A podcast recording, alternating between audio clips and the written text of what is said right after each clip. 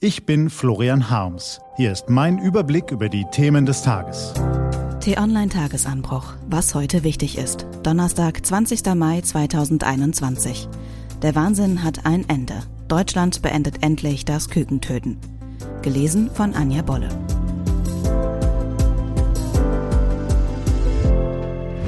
Jeder ist gefragt. Man muss sich diese Zahl einfach mal vor Augen führen. Mehr als 40 Millionen männliche Küken werden in Deutschland getötet. Jahr für Jahr für Jahr. Ihre Aufzucht lohnt sich für die Brütereien nicht. Sie legen keine Eier und setzen nicht so viel Fleisch an wie weibliche Hühner. Immer wieder ist von Schreddern die Rede. Meistens werden die frisch geschlüpften Tierchen aber vergast. Das macht den Irrsinn nicht besser. Was erlauben wir Menschen uns, andere Lebewesen nur deshalb umzubringen, weil sie uns nicht auf dem Teller gefallen? Auch der globale Fischfang ist brutal, wie die umstrittene, aber eindrucksvolle Dokumentation Seaspiracy zeigt. Die mafiöse Ausbeutung der Weltmeere zu beenden, ist jedoch ungleich schwieriger, als hierzulande die täglichen Massaker an den kleinen Zweibeinern zu beenden. Ab Anfang kommenden Jahres soll endlich Schluss sein. Das sieht ein Gesetzentwurf von Agrarministerin Julia Klöckner vor, den der Bundestag heute in zweiter und dritter Lesung beschließen soll. Bis auf wenige Ausnahmen sollen künftig Verfahren zum Einsatz kommen, die es ermöglichen, das Geschlecht schon frühzeitig im Ei zu erkennen und männliche Küken gar nicht erst schlüpfen zu lassen. Anschließend will Deutschland diese Praxis in der ganzen Europäischen Union durchsetzen. Doch genau besehen reicht auch das noch nicht, wenn wir großen Zweibeiner zu einer Ernährungsweise im Einklang mit unserer Umwelt finden wollen. Allerdings kommt es dann nicht nur auf die Regierenden an, sondern auch auf Sie und mich und alle anderen Verbraucher. Das tut weh.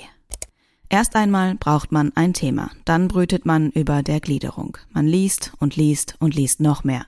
Man füllt Notizblock um Notizblock, skizziert Gedanken, Thesen, Argumentationsketten. Und wenn man irgendwann genug gelesen, geforscht und gedacht hat, beginnt der Prozess des Schreibens. Wenn man schließlich glaubt, alles fertig zu haben, beginnt die Überarbeitung. Wenn man dann irgendwann endlich, endlich fertig ist, oft erst nach mehreren Jahren, dann hat man ein Werk geschaffen, mit dem man nicht nur seinen außergewöhnlichen akademischen Reifegrad unter Beweis stellt, sondern der Forschung auch einen neuen Aspekt eröffnet und zu weiteren Studien anregt. Nichts weniger ist der Anspruch an eine wissenschaftliche Dissertation. Wer sich durch diesen zähen Prozess gequält hat, der darf sich zu Recht die beiden Buchstaben DR vor den Nachnamen stellen. So gesehen ist das, was sich Franziska Giffey erlaubt hat, eine Unverschämtheit. Jede Person, die ihren Doktor redlich erworben hat, dürfte bei jeder neuen Plagiatsaffäre einen Stich der Empörung empfinden. Zugutehalten muss man der SPD-Politikerin, dass sie in dem Verfahren weitgehend mit offenen Karten gespielt und womöglich tatsächlich geglaubt hat, ihre Arbeit habe allen Anforderungen genügt. Trotzdem wirken Frau Giffeys Erklärungsversuche ebenso fadenscheinig wie ihr Taktieren ums nächste politische Amt. Als Bundesministerin ist sie wegen des Plagiatsvorwurfs zurückgetreten, um sich nun in die Berliner Landespolitik zu retten und in einer möglichen Koalition mit den Grünen womöglich einen Senatorenposten zu angeln. Konsequent wäre es, nach dem Eingestehen eines Fehlers zunächst eine Karenzzeit einzulegen, in sich zu gehen und damit nicht nur den aufrichtigen Willen zur Läuterung zu beweisen, sondern auch den Ruf akademischer Titel zu wahren. Denn mit jedem weiteren Plagiatsfall und mit jedem weiteren Taktieren der Plagiatoren schwindet die Anerkennung für besondere wissenschaftliche Leistungen in der Bevölkerung. Ganz ehrlich, das tut weh. Was heute wichtig ist.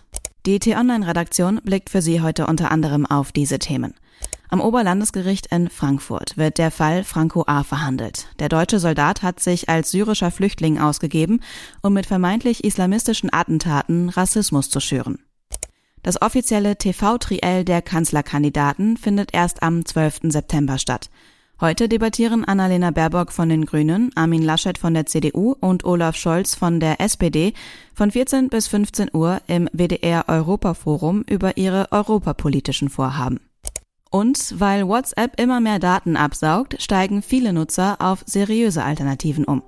Jetzt hat die vertrauenswürdige App Signal WhatsApp in der Liste der beliebtesten Messenger überholt. Das war der T-Online-Tagesanbruch vom 20. Mai 2021. Produziert vom Online-Radio- und Podcast-Anbieter Detektor FM. Den Podcast gibt's auch auf Spotify. Einfach nach Tagesanbruch suchen und folgen.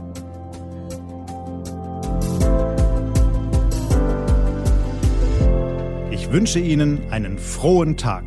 Ihr Florian Harms.